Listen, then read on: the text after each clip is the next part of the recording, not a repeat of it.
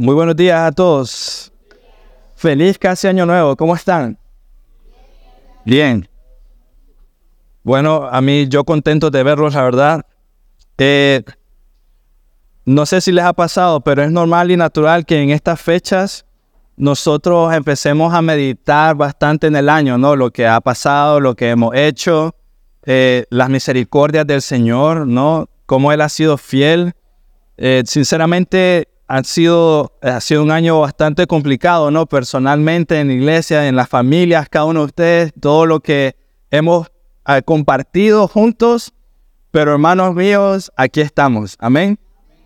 Ah, o sea, solamente eso, el día de hoy, aquí estamos y acabamos de cantar algo muy bello, proclamar la santidad de nuestro Dios y decir que Él es santo, santo por sobre todas las cosas. Amén. Entonces, somos muy, muy privilegiados. Amén. Muy, muy privilegiados. Entonces, tal vez antes de iniciar, quiero pedirles un favor, disculpen, eh, pero quiero pedirles algo. Si a lo mejor oremos juntos, pero ponerse en sus pies, solo vamos a orar rápido, ponerse en sus pies, pero agarrar la mano de la persona que está al lado, no dejen a nadie solo, por favor, se los pido. Eh, pero quiero pues pedirles terminar el año así, ¿no? Estás con tu familia en Cristo y es un gran privilegio, pero orar juntos y así como estamos unidos, pues hermano mío, que sea el deseo de tu corazón, el gozo en tu corazón, que así sea el 2024, ¿no? Que Dios vaya fortaleciendo esta iglesia, Dios vaya uniendo más todos nuestros corazones y todo en un mismo sentir para gloria y honra de nuestro Señor. Oremos. Eh, mi Dios, gracias Padre por tu inmensa misericordia y bondad, Dios, que no merecemos. Gracias Señor por tanta misericordia a esta iglesia, a cada persona, Dios, por tu provisión y cuidado. Dios mío, gracias por tu preciosa y bella palabra, mi Dios. Gracias Señor porque eres fiel, bueno, justo, Santo Señor, nos ha librado de nuestros pecados. Oramos, mi Dios, de todo corazón para que este siguiente año pueda ser mucho mejor que primero, no por nosotros, sino por ti, porque nuestros ojos son abiertos a tu belleza más y más, Señor, porque nuestras manos trabajan con mayor esmero, nuestros pies y nuestras rodillas están al suelo, nuestra, nuestra cara, nuestro rostro reconociendo, no hay nadie como tú, Señor. Tú eres santo, santo, santo, mi Dios. Te suplico y te ruego por cada familia hoy, por los planes y metas, sueños para este año que viene, Dios, pero por sobre todas las cosas, que el gozo de tu salvación reine y viva en cada hogar, en nombre de Cristo Jesús. Amén. Amén. Gracias, hermanos. Pueden tomar asiento. bueno, es un inmenso privilegio que el último día del año sea domingo y que lo podamos hacer así, en familia, juntos y meditando en la palabra del Señor. Normalmente, para serles honestos, saben los que vienen regularmente, estamos estudiando Éxodo, estamos estudiando los 10 mandamientos y al día de hoy tocaba eh, no mentirás, pero en medio de la semana orando con mi familia dije, bueno, no, no creo que sea buena idea seguir con el plan sino que había que terminar el año con fuerza, habría que terminar el año con palabras de ánimo para todos nosotros. Así que yo espero y sea mi anhelo que hoy salga muy animado con lo que el Señor nos va a, mostrar a ti a mí por medio de su palabra. Así que va a estar en sus pantallas, pero igual, si tienes una Biblia, por favor te suplico que vayas a 1 Corintios capítulo 6, versículo 19 al 20. Primera de Corintios capítulo 6, versículo 19 al 20. Es una verdad sencilla, pero yo lo que espero es de que te vayas con ella. Dice, ¿acaso no saben? Y voy a tratar de hacerlo muy personal. ¿Acaso no sabes que tu cuerpo es templo del Espíritu Santo? ¿Acaso no lo sabes? ¿Quién está en ustedes, el Espíritu Santo, y al que han recibido de parte de Dios? Y escucha muy bien, Ustedes, son ustedes no son sus propios dueños. Fueron comprados por un precio. Por tanto, honren con su cuerpo a Dios. Amén. Y esa va a ser la idea de hoy. Ustedes no son sus propios dueños. Tú no eres tu propio dueño. Hermano mío, si eres cristiano, si realmente has creído con todo tu corazón en el Señor Jesús, no te perteneces. No eres dueño de ti, no eres dueño de tu tiempo, no eres dueño de tu vida, no eres dueño de tus cosas, no te perteneces. Cristo te ha comprado y ha sido un precio inmenso, grande, majestuoso, su propia muerte. Y quiero que lo entiendas muy bien y correctamente. Si eres creyente, y hoy vas a entender, espero, de que hay mucha más razón como para decirle pertenezco al Señor, para que haya seguridad en tu corazón, tranquilidad en tu corazón en decir que le perteneces. Y es por dos razones. Una, Él te creó y dos, según nuestro texto de hoy, Él te compró. Él te creó, Él te compró. Él te creó desde antes de la fundación del mundo, te, hizo, planeó todo y luego Él te compró. Eso significa todavía mucho más, tu vida no es tuya. Hoy 31 de enero, de, perdón, de diciembre del 2023, tienes que recordar y saber, tu vida no te pertenece. Si has creído en Él, hoy tienes dos razones muy grandes y potentes para decir, Él me compró y le pertenezco a Él por completo. Y por eso termina el mensaje en Corintios diciendo, por tanto honren con su cuerpo a Dios. Él te compró, por tanto honra con tu cuerpo a Dios. Te compró con un propósito, honrarlo. Y, eso es maravilloso porque uno lo primero que dice es, ¿cómo es, cómo es posible?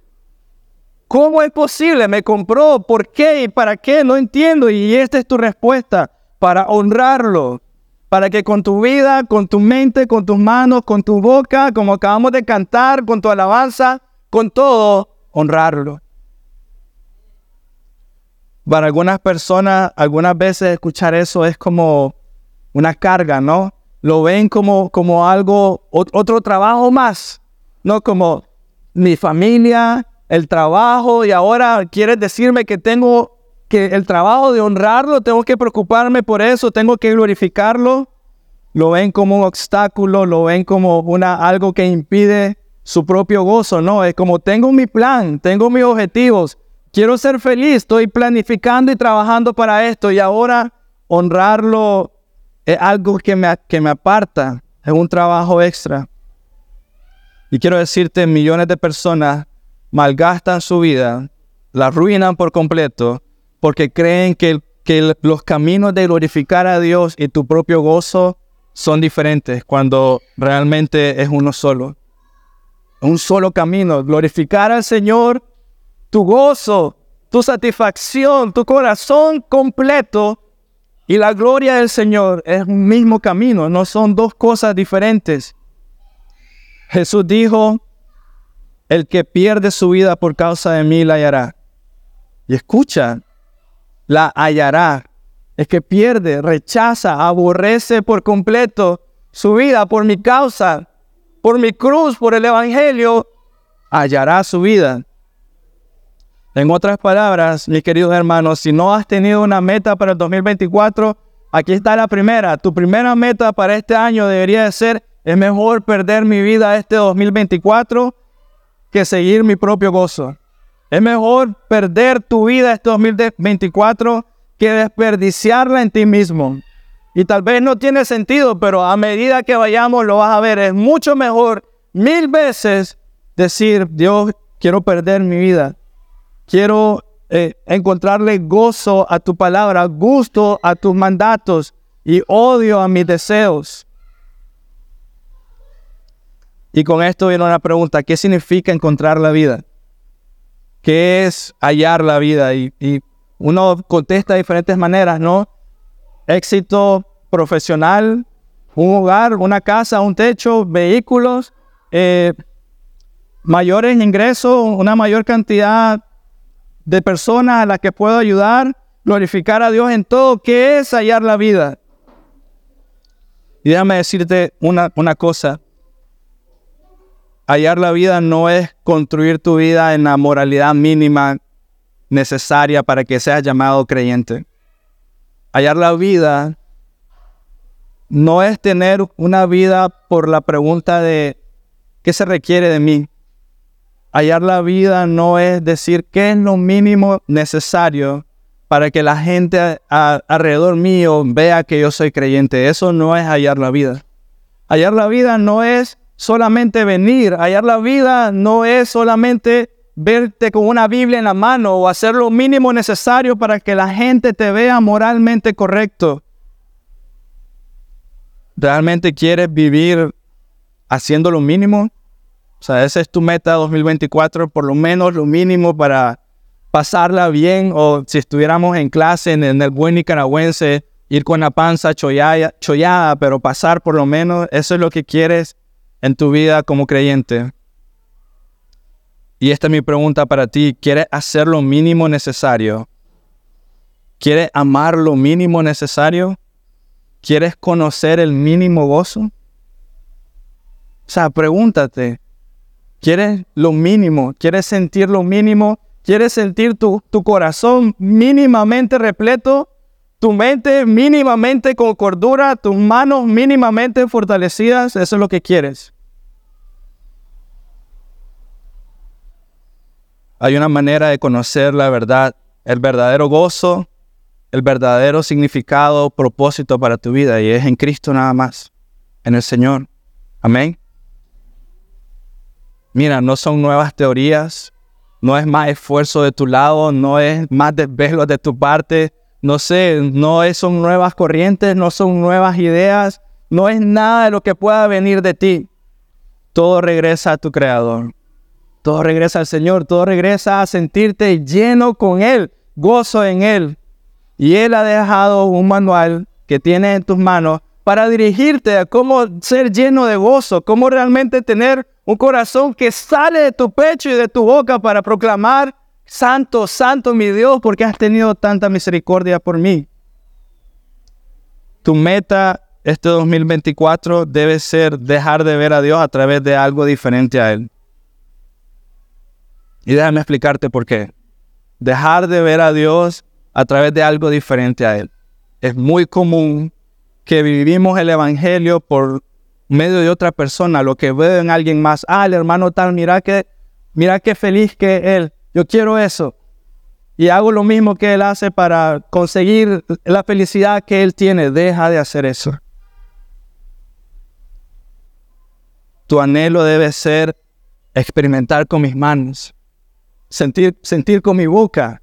No, o sea, es sencillo. Si, si miras a alguien comiendo un churrasco bien rico, una langosta, tú quieres comerla, no te sientes feliz por estar sentado a la par de la persona y viendo cómo está comiendo un churrasco. No quieres eso, quieres comer. Y tienes que ser igual que el Señor. Tus manos deben anhelarlo a Él, tus pies deben caminar hacia Él, tus ojos deben de verlo a Él. Tu corazón debe ser lleno de Él. No lo que otro diga, sino lo que tú ves, lo, que tú experimentas, lo que tú eres capaz de, de ver del Señor, la belleza de quien Él. Así que este 2024, procura con diligencia presentarte delante de Dios aprobado, como obrero que no tiene que avergonzarse, que usa bien la palabra de verdad, según Timoteo 2.15. Y en ese versículo quiero que miras, dice, presentarte delante aprobado. Y ahí hay dos cosas que debes de entender. Una, Dios quiere que estés delante de Él. O sea, Dios no quiere que alguien más te cuente. Él quiere que estés delante de Él, que mires su maravillosa santidad, su grandeza, su misericordia, que la experimentes tú, que seas lleno tú de ella. Esa es una. Y lo otro es que a través de toda la historia, Él nos ha mostrado su misericordia. Génesis, Apocalipsis, al día de hoy, Él nos sigue mostrando su misericordia. Amén. O sea, Él sigue siendo fiel. A pesar de ti, a pesar de mí, Él sigue siendo fiel. Él se deleita en mostrar su misericordia y lo hace para que tu corazón se deleite en Él por toda la eternidad. Toda la eternidad. No solamente hoy, no para que hoy salga, ¡uh, qué buen sermón! ¡Qué bien! Me gustó lo que escuché, sino para que mañana, pasado mañana, febrero, marzo, 2050, si tú quieres, y la eternidad, tu corazón esté deleitado, lleno, gozoso en Él. Dios glorificado y Dios disfrutado por nosotros son lo mismo. Y eso es lo que quiero que entienda hoy. Dios glorificado, tú glorificándolo a Él. Y, y Dios disfrutado, o sea, el gozo de tu corazón es lo mismo.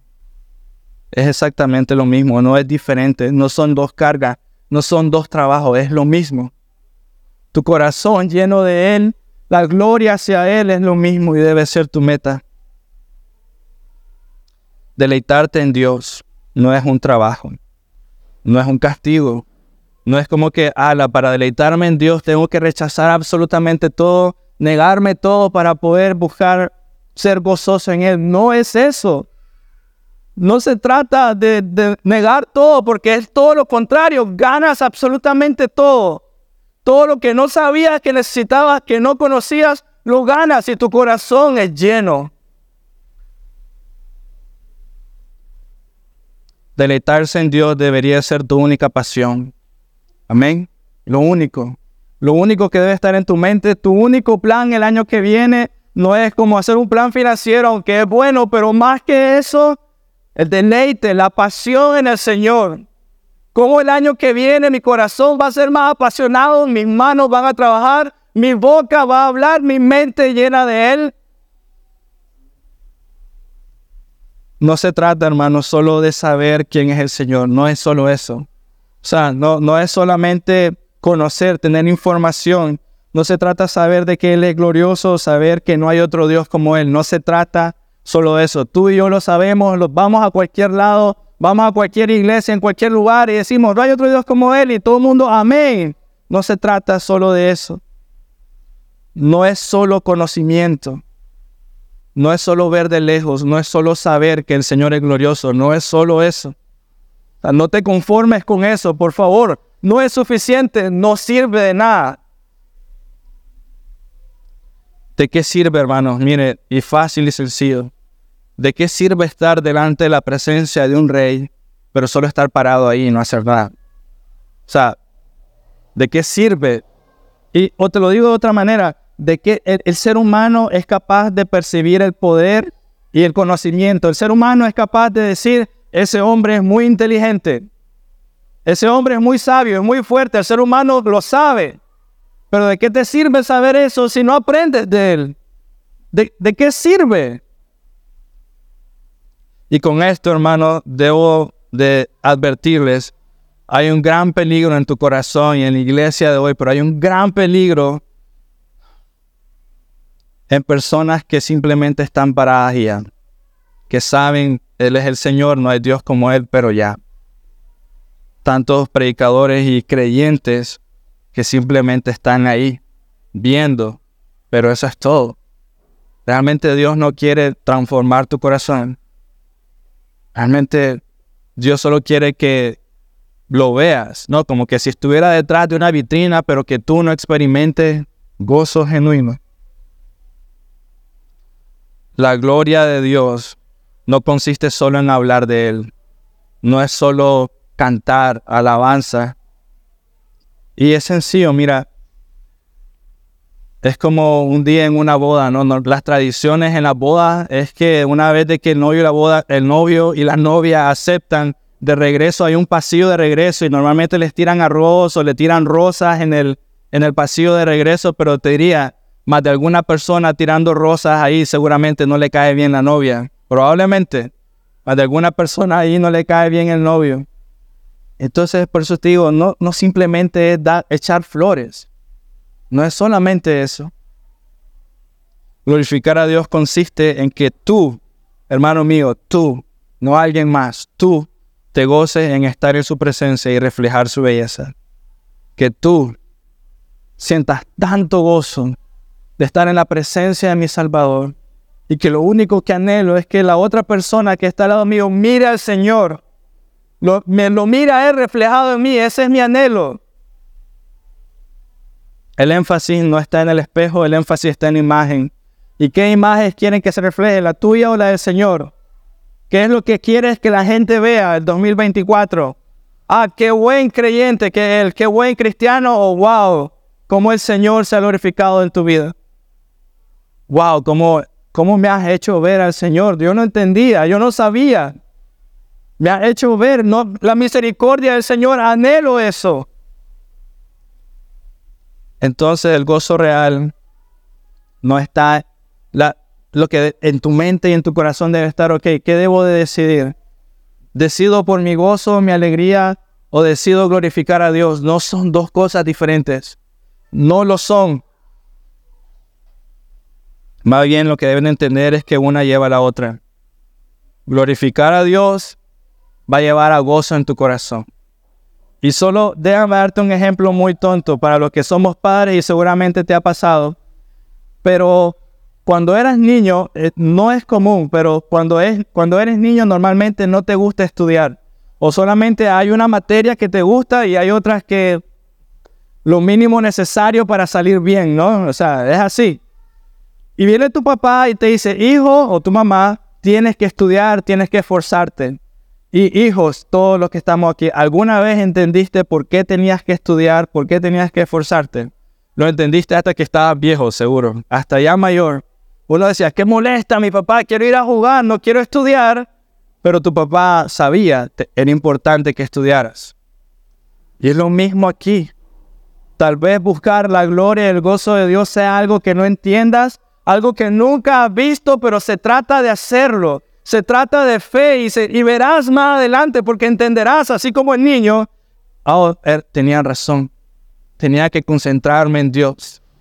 Tenía que ponerlo a Él primero. Así como el niño no entendía que debía estudiar y era importante estudiar, lo vas a entender. Dios te creó para vivir con pasión hacia Él y esa pasión debería transformar tu vida. No debería seguir igual. No, no, nunca, jamás de los jamases un creyente genuino va a seguir igual como hace 10 años, nunca. 5 años, ayer, nunca. Una, es una pasión que hace mover tus pies, es una pasión que hace mover tus manos, es una pasión que te hace decir, gracias Señor por tu palabra, gracias por tu palabra predicada, gracias por la alabanza, gracias por el tiempo de comunión con mi hermano, gracias Señor por tanta misericordia. No puedes seguir igual. Dios es claro, la Biblia es clara. Dice, diré al norte, entrégalos y al sur no los retengas. Trae a mis hijos desde lejos y a mis hijas desde los confines de la tierra. A todo el que he llamado para mi nombre, una vez más, eres llamado para él. Y a quien he creado para mi gloria, a quien he formado, a quien he hecho. La idea de la misma idea del inicio, fuiste creado por él, fuiste llamado por él, comprado por él. Así que hermanos míos, desperdiciaremos este 2024 si no decides vivir hoy para Él. Realmente va a ser un año que es mejor no des un paso mañana. Si no decides hoy mismo vivirlo para la gloria de Dios. Sería un año desperdiciado por completo si no decides, si no escoges hoy. Voy a orar constantemente, voy a planear, planificar, pensar, a trabajar para magnificar la gloria de Dios, para exaltarlo a Él en todo lo que haga, en todo mi trabajo, lo que sea, lo que sea que Dios ponga por delante de mí. Mi objetivo principal y crucial es glorificarlo y maximizarlo a Él, no solo hacer el trabajo. Así es como hemos vivido. No es solo cumplir, sino magnificarlo, engrandecerlo. Que Él crezca mucho más en mi vida y yo mengue por completo para que Él sea exaltado porque a eso Él nos ha llamado. Hermanos, buenas o malas circunstancias que vengan en el 2024, no lo sabemos. Algo bueno, gloria al Señor, que el fin de eso sea exaltarlo Él. Algo malo, gloria al Señor, que el fin de eso sea exaltarlo. Que el fin de eso digan, wow, mira cómo Dios ha sido fiel. Dios te creó para esto vivir tu vida toda, no parte, de modo que hagas que se vea más la grandeza, la belleza y el infinito valor que Dios tiene en realidad. Toda tu vida. Todo. Incluso cuando duermes, que sea muy sencillo para ti levantarte para servir a tu esposa porque tu hijo pequeño se acaba de levantar o porque tu hijo está enfermo, que seas tú el primero que se levante porque toda tu vida debe ser para exaltarlo a Él con todo lo que hagas. Vivir toda tu vida de modo que hagas que Él se vea más grande. Mira, Dios nos dice eso a nosotros, finitos, gente finita. O sea, nuestra, nuestros planes en un 2x3 son desechos. Podemos tener el mejor plan de trabajo que tú puedes imaginar, pero cualquier cosa que venga adelante lo destruye. Lo único que perdura es el hecho de que tú, a pesar de lo que suceda, tu anhelo y deseo sea exaltarlo a Él por sobre todas las cosas. Hermano, amar significa hacer que el otro, la otra persona, sea un, lo engrandezcas. Eso significa. Y el término amor ha perdido mucho su entendimiento hoy en día porque ha sido mal interpretado, mal utilizado. Normalmente, si tú le preguntas a alguien, eh, ¿te sientes amado? ¿Eres, ¿Eres amado como, no sé, estás enamorado? Le preguntas a alguien, la respuesta a esa pregunta está en función de cómo se siente, en cómo lo idolatran, cómo, lo hacen sentirse grande, en cómo, no sé, la otra persona da todo para que él se sienta o ella se sienta como la, la mejor o lo último. Eso no es el amor. Eso no es lo que la Biblia habla como amor. Esto es amor. Fuimos creados para ver y saborear, a Dios. Esto es amor. Para saborearlo hasta satisfacerte por completo en Él. Amor, amor genuino. Amor genuino es mostrar a la otra persona que solo va a estar satisfecha en Cristo Jesús. Amor genuino es que hagas todo lo necesario, aunque cueste tu propia vida, de que la otra persona, quien tienes al lado en este momento, tu familia, tu esposa, tus hijos, tu hermano de la fe, sepan y entiendan que no van a estar satisfechos hasta que ellos entreguen su vida por completo a Dios. Si te concentras en hacer sentir bien al otro, si yo me acerco a Edwin y le digo, Edwin, eres el mejor, la mejor persona que he conocido, Edwin. No he encontrado a otro, a otro hombre como tú que se esfuerce y que trabaja y que es honrado. Y puede ser todo eso cierto, pero no le estoy haciendo ningún bien. Edwin, tu mente, tu corazón debe estar concentrado solo en el Señor. Él es el que te fortalece para seguir adelante. Llevarlo a Él. Hermanos, si no hacemos esto, es como venderle azúcar a alguien que tiene cáncer. O sea, es como venderle azúcar como medicina a alguien que tiene cáncer. Puede ser dulce, pero no sirve de nada. Igual es cuando tú no guías a las personas al Señor. Puedes hablar bien de ellos, hacer buenas cosas, servirles, pero si no les estás guiando al Señor, les estás dando azúcar. No sirve de nada, más bien van a engordar. Sabes que no es bueno. Si quieres amar verdaderamente a alguien, lleva a esa persona a ver a Dios. Y hermanos, eso debe ser este 2024. ¿Cómo vas a llevar a tus hijos a ver más a Dios? Dime, ¿ya, ya lo tienes? ¿Ya sabes cómo van a ser tus devocionales, tus oraciones con ellos, con tu esposa, con tu esposo? ¿Estás en una situación difícil? Ok. Bueno, ¿cómo va a ocupar eso para exaltar quién es el Señor? ¿Cómo puedes hacer esto? Preguntas tú. La Biblia responde, dice, hagan brillar su luz delante de todos para que ellos puedan ver las buenas obras de ustedes y alaben al Padre que está en el cielo. Mateo 5:16. Hagan brillar su luz delante de todos. Y ahora eso es interesante porque no es solo delante de los que te caigan bien, delante de todos. De todos. Tienes un esposo que, no sé, es alcohólico, drogadicto, haz brillar tu luz delante de él. Tienes una esposa, es difícil, enojada, haz brillar tu luz delante de él. Tienes un hijo malcriado, haz brillar tu luz delante de él.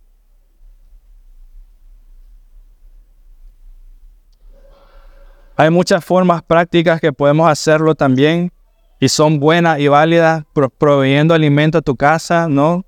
Cuidando la salud de tu esposa, de tu hijo, sirviendo en tu hogar, cambiando una, una bujía rápido, inmediatamente, todas esas cosas, pero no te concentres en la obra, eso no es lo importante. No te concentres en el trabajo. Lo que hace de una buena obra un acto de amor no es el acto en sí mismo. no es de que te pongas a orar con tu familia, no es de que leas la Biblia con ellos, no es eso, no es el acto, sino la pasión y el sacrificio de dar a conocer a Dios y su gloria. O sea, no te sientas contento solo porque abres la Biblia a tu hijo. No es suficiente. Eso tiene que ir acompañado de un padre que se sienta apasionado por el Señor y que dice, hijo mío, ama al Señor con todo tu corazón. Es lo mejor que puedes hacer. Hijo mío, síguelo, conócelo, ámalo. Eso hace la diferencia. Eso es lo que hace que la obra sea buena. No solamente abrir la Biblia.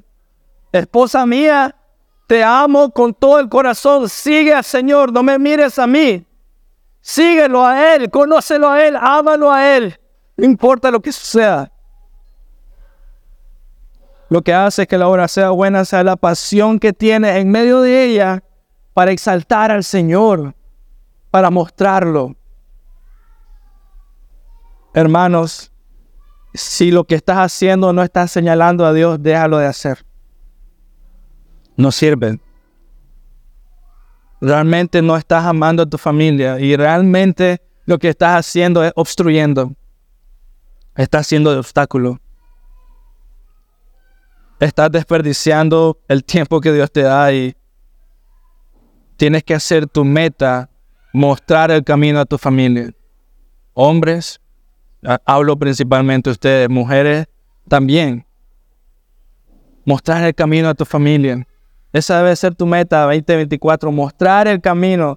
Y tú me puedes decir, no sé cómo, nunca lo he hecho, nunca he podido, he fallado tantas veces. Yo te diría, excelente, muy bien que ha fallado. Vaya a su rodilla, ore al Señor, pídale que lo guía y manténgase firme. Manténgase humilde. Excelente. Cristo lo deja muy claro. Y esta es la vida eterna, que te conozcan a ti, dice el Señor. El único Dios y verdadero, allá Jesucristo a quien ha enviado. Esa es la vida eterna. Conocerlo a Él, conocer al Hijo, conocer a Dios. Nada más va a tener el poder de satisfacer tu familia. Vacaciones familiares, muy bien. Gloria a Dios. Otro empleo, muy bien, gloria a Dios. Pero conocerlo a Él, esa es la vida eterna. Donde sea, como sea, donde, sea, de la manera que sea, por medio de su palabra, esa es la vida eterna. No debes de distraerte, como miramos la semana pasada, ¿se acuerdan Mateo 1? Todos los héroes o todas las personas de la fe que salían reyes, salvadores, pero ninguno de ellos era como Cristo. ¿Qué es lo que hace el Señor? te libra de la esclavitud de tu propio ser, te abre los ojos y te dice, te enseña, has perdido el tiempo en concentrarte en ti mismo, tenías que mirarme a mí,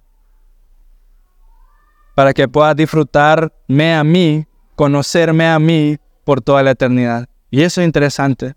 Dios quiere que disfrutes, conozcas a Él toda la eternidad, no solamente los 60, 70 años que tengas por delante, toda la eternidad ¿Cómo lo hace? Te libra de tu propio amor, de, tu amor a ti mismo. Te libra por ello. ¿Cómo lo hizo? Pagó un costo, un precio muy caro. Entonces, hermanos, te pregunto, ¿cómo te vas a sentir amado? ¿O cómo te sientes realmente más amado? Si Dios hace, eh, hiciera todo lo que necesitas tú, o sea, si Dios hace lo que necesitas para sentirte bien, o te vas a sentir amado si Dios te libera de la esclavitud de tu propio yo, tus propios deseos. ¿Cómo te sentirás mejor? Que Él conceda todos los deseos, todos tus planes, o que Él te haga libre de tu propio yo. Y tú me podrías decir, bueno, pastor, Quiero ser libre del yo. Entiendo, lo sé. No he vivido nada bueno, no he logrado nada. Es obvio, tengo que vivir para Él. Quiero disfrutar de Él. Quiero exaltarlo a Él y no a mí.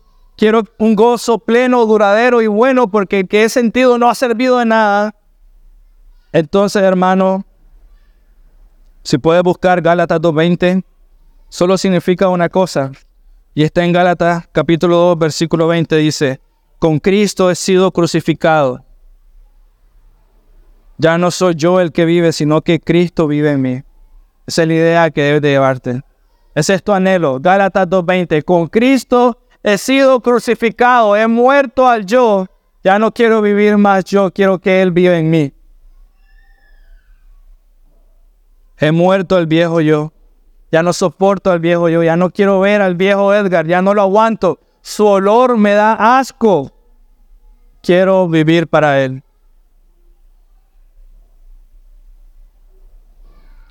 Todo el que se exalte a sí mismo, como les dije, una distracción. Y para colmo, ¿saben qué es lo más interesante? Miras a una persona exaltándote e, él mismo o ella misma y anhela eso. Y eso, cuando se muera, desaparece. Ya no existe. ¿Quién recuerda? No es nada, solo fueron obras. En cambio, el Señor quiere vivir en ti. Quiere que tú mueras para vivir en Él. Lo que necesitas es vivir y morir para exaltar a Dios. Amén. Eso es lo que quiero que entiendas. Lo que necesitas verdaderamente es morir o vivir para exaltar a Dios. Eso es lo que debe de pasar. Ese debe ser tu pasión, tu anhelo, tu deseo, porque todo lo demás vendrá en añadidura. Iglesia, necesitamos crecer en eso.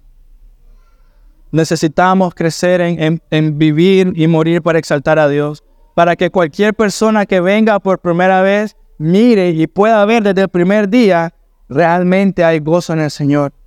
La gente no lo ve, la gente no lo entiende, lo ve, lo, lo escucha, sabe, hacen una campaña o lo que sea, pero realmente no lo han vivido. Debe ser nuestro anhelo que la gente pueda ver en con, posesiones o sin ella, en, en éxitos o fracasos. Mi gozo, mi anhelo, mi deseo, mi pasión, mi fortaleza, lo único que deseo es el Señor. Y el Señor nos recuerda con el versículo en Corintios, has sido comprado. Recuérdalo, has sido comprado. Si has creído en Él, has sido comprado. Entonces tu vida ahora tiene otro significado, tiene otro propósito. Y si has sido comprado, fuiste comprado, escucha para disfrutarlo a Él, para gozarte en Él. Jesús lo dijo, el que me desecha a mí, desecha al que me envió. Yo soy el camino, la verdad y la vida. Nadie puede, nadie viene al Padre si no es por mí, amén. El que no honra al Hijo, no honra al Padre que lo envió. Todo aquel que niega al Hijo tampoco tiene al Padre.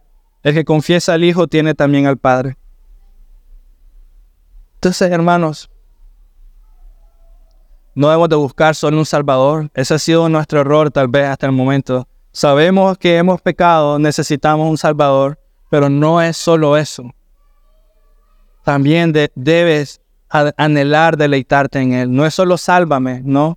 No es solo un salvavidas, no es como no es como un salvavidas en el mar que te tiró la línea y te sacó del agua y te salvó y ya, no es solo eso. Es deleitarte en Él, es conocerlo a Él, es vivir con Él, vivir con pasión para Él, anhelarlo a Él. Ya no es solo salvado, ve por tu camino, haz lo que quieras. Dios no quiere eso. Compró nuestro placer eterno e inmerecido y Él se convirtió en nuestro eterno e inmerecido tesoro. Él, Él se convirtió en tu mayor tesoro. Y aquí quiero preguntarles, ¿cómo te has sentido esta semana? Normalmente sucede una de, dos, una de dos cosas. Los fines de año es como que te sientes bien cargado y pesado porque sabes que terminó el año, entonces es como que eh, es como que si nuestra mente está eh, ya establecida que a final de año como que ah, en la última semana cargado, pesado, como voy a descansar lo más que pueda en estos días de vacaciones para comenzar con fuerza en enero, si acaso, pero siempre comienzas lento, siempre es como hasta después del 15 de enero ya comienza el trabajo duro. Pero ¿cómo te has sentido? Y déjame decirte, si te ha sucedido eso, si te sentiste descargado y pesado, es muy probable porque no estabas haciendo todo lo que hemos hablado hasta el momento. Es muy probable porque incluso tuviste, tomaste descanso de tus devocionales, tomaste descanso de tu oración. Muy probable que haya sido eso. Es muy probable que empezaste a vivir mucho más para ti. Vacaciones. ¿Qué puedo hacer para satisfacer mi propio cuerpo? Resultado, te sentiste más pesado. Toma hoy la firme decisión, hermano, de vivir cada momento, cada segundo, cada día para el Señor. Para el Señor por completo. Mira, yo lo estaba hablando ayer con, con los muchachos en alabanza, pero algo debo decirle a ustedes, iglesia, que luego me hicieron verlo de otra manera. Yo como que, ah, me, bajaron de la nube donde estaba. Pero en años pasados, a la, ustedes, bueno, no, no ustedes, pero la gente me preguntaba, pastor, ¿y va a haber, va a haber servicio de Navidad? Es como que aquí es normal que si es 24 no hay servicio el domingo, lo, lo quitan o lo mueven otro día. Pero yo, a todo el mundo, sí, siempre les he dicho, llueva, trueno, relampaguee, hay servicio. Si yo estoy en el, eh, en el hospital, si yo muero, hay servicio, no te preocupes. Es el día del Señor. Es nuestro gozo reunirnos, pero este año nadie me preguntó.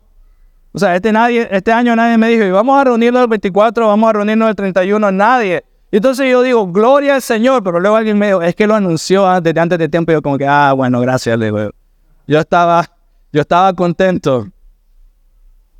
Pero hermanos míos, haz que cada momento, cada segundo, si empiezas a planificar para ti vacaciones, qué bien, para mí estás perdiendo. Vacaciones, qué bien, cómo puedo glorificar a Dios en ellos. No digo que sea malo, que vayas con tu familia donde sea. Bueno, eso es muy bueno, pero haz que eso sea para exaltar al Señor. Que lo único que atesores, en lo único que te regocijes, en lo único que encuentres paz, en lo único que encuentres consuelo, sea nuestro Señor Jesucristo. Amén. Todo el tiempo. Nada merecemos, amén. Nada merecemos. Pero todo lo heredamos. No tiene sentido. Nada merecemos, pero todo lo heredamos. ¿Cómo es eso posible? Él nos compró con su sangre. Él nos hizo heredero suyo. Nada merecemos, pero todo heredamos.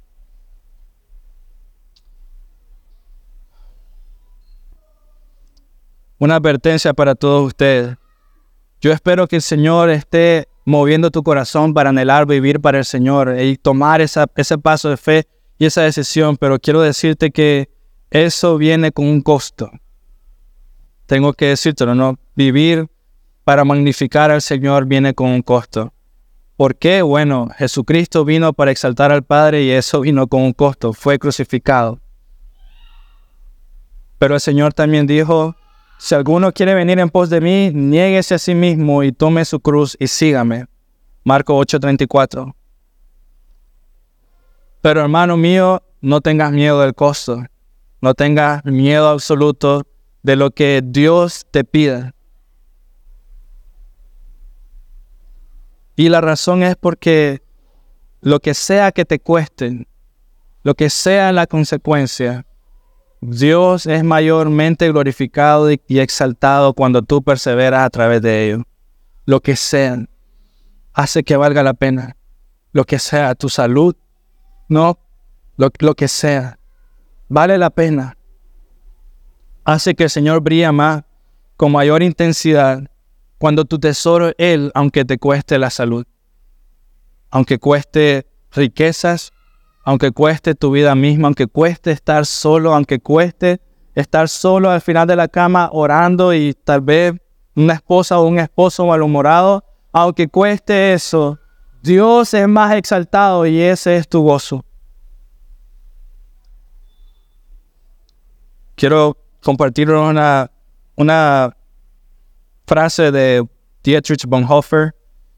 Si no lo has escuchado nunca, este es un hombre que estaba en un campo de concentración nazi y luego lo ahorcaron. hay muchas cosas, ¿verdad? Pero así terminó. Pero él escribió esto. La cruz no es el final terrible de una vida feliz. O sea, no es, lo que eso significa es, ah, viví 30 años de mi vida como cristiano y luego me crucificaron. Ese fue el momento más triste. No significa eso. Sino que la cruz es el comienzo de nuestra comunión con Cristo y eso lo hace valer la pena. Es el inicio de nuestra relación con Él cuando Cristo llama, pide que nos acerquemos a Él y muramos para vivir la eternidad con Él. O sea, que no importa el costo.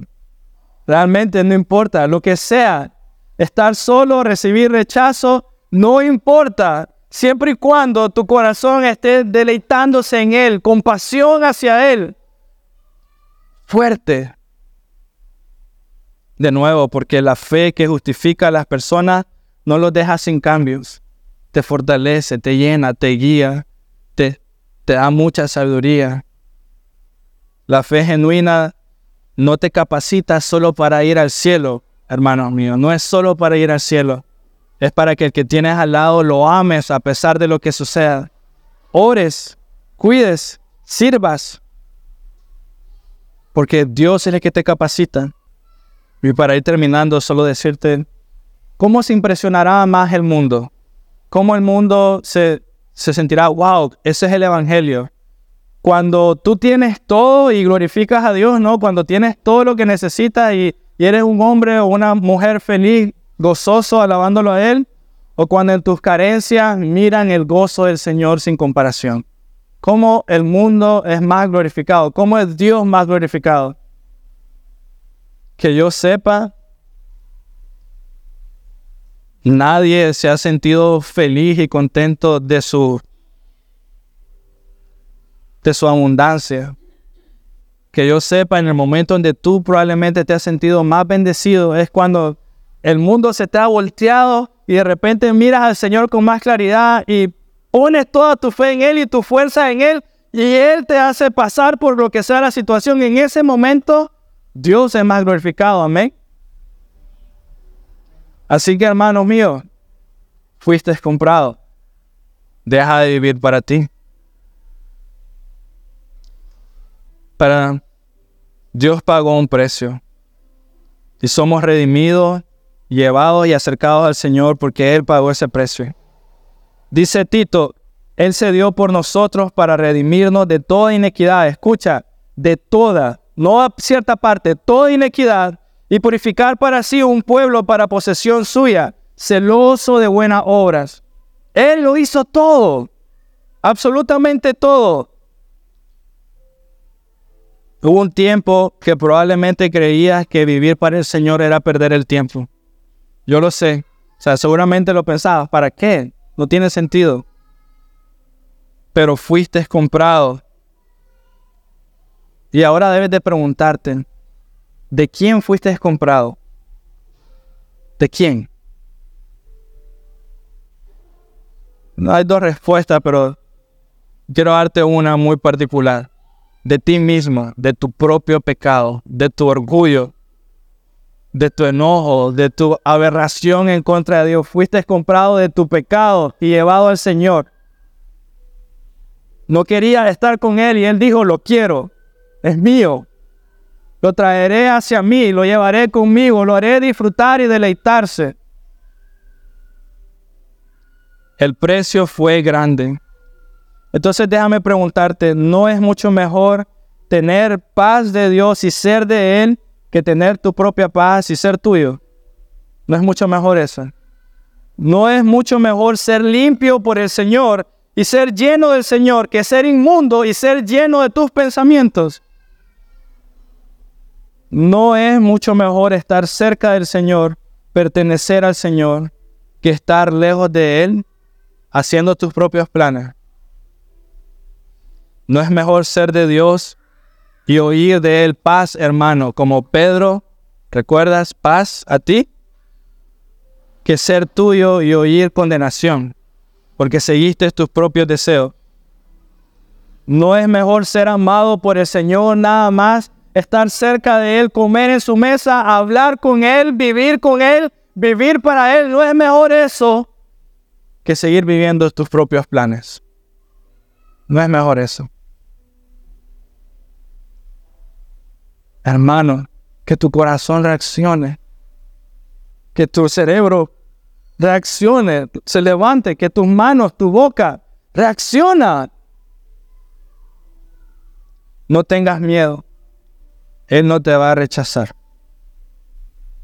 Esa es otra cosa. Y no te perderás. No tengas miedo. déjame explicarte por qué. Aquel que te compró te va a guardar hasta el fin. Aquel que te hizo suyo te va a tener en sus manos por la eternidad. Esa es la esperanza segura y viva que tenemos en nuestro Señor Jesucristo Él pagó un precio demasiado alto y fue tan alto que sería una locura que te dejara ir. Solo medítalo de esta manera. Mira, quiero pedirte por un momento cerrar tus ojos y haz una imagen mental. Cada creyente le costó su sangre. Ahora quiero que te imagines a él en Getsemaní, ahí en el monte. Imagina que estás parado delante de él. Estás viendo el precio que él pagó, escuchando sus gemidos. Y luego te acercas más y observas su sudor, su, sudor como sangre. Observa sus heridas, sus manos y pies atravesados. Ese fue el costo. Su cuerpo lacerado. Imagínalo, piénsalo. Y luego escuchas, todo ha terminado. Y luego te acercas un poco más. Imagínalo a él colgado en el madero, torturado, Escucha a las personas burlándose y Él cargando tu pecado. Y ahora, después de tener esa imagen, te pregunto, ¿crees que Él sufrió todo eso para perderte, para que en el camino salgas de su mano? Él sufrió todas esas cosas para que tú vayas por otro lado, para que tú sigas tus propios deseos. Hermano, si has creído en Él, nunca saldrás de su presencia porque el costo que Él pagó fue grande y sería una locura pensar que Él dio su vida en vano para que tú pierdas tu vida. Sería una locura.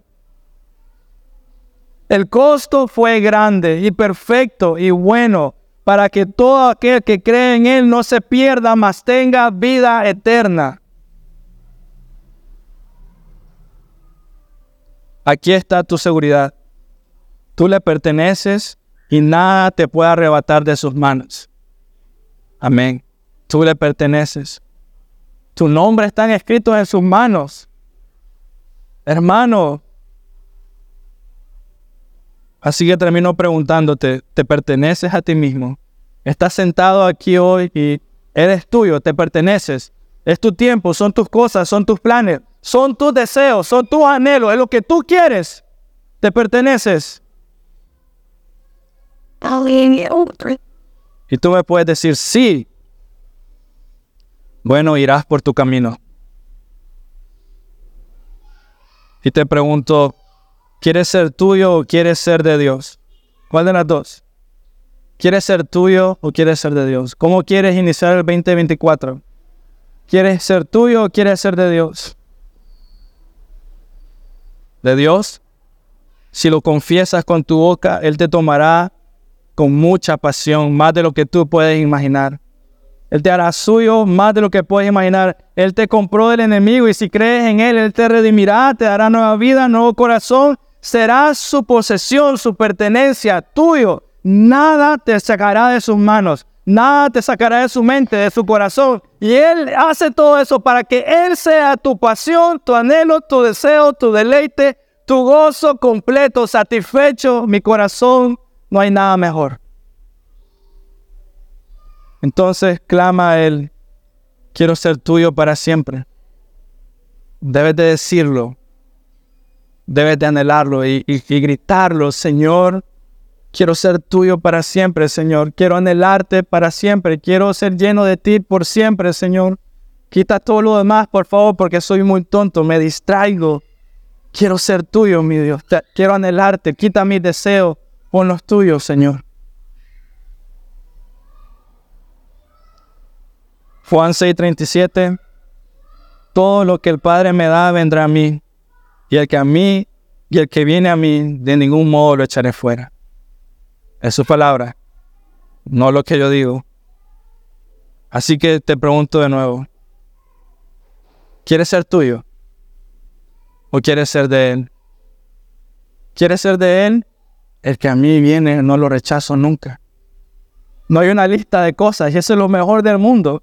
No es, ven preparado, cuando estés listo, no te voy a rechazar. No es eso.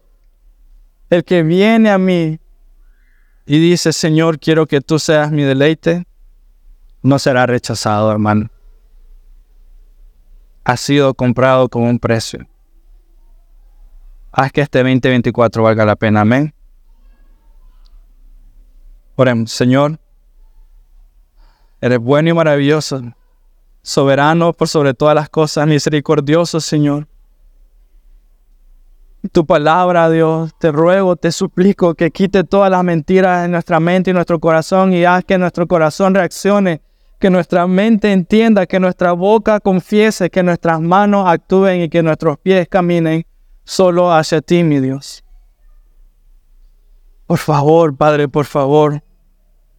Ya es suficiente de vivir para mí, es suficiente de vivir mis planes, mis deseos. Ya no anhelo nada de eso, Señor, sino a ti y nada más que a ti, Señor. Hazme reaccionar. Hazme vivir a la vida que tú me has llamado, Padre. En nombre de Cristo Jesús oro. Amén.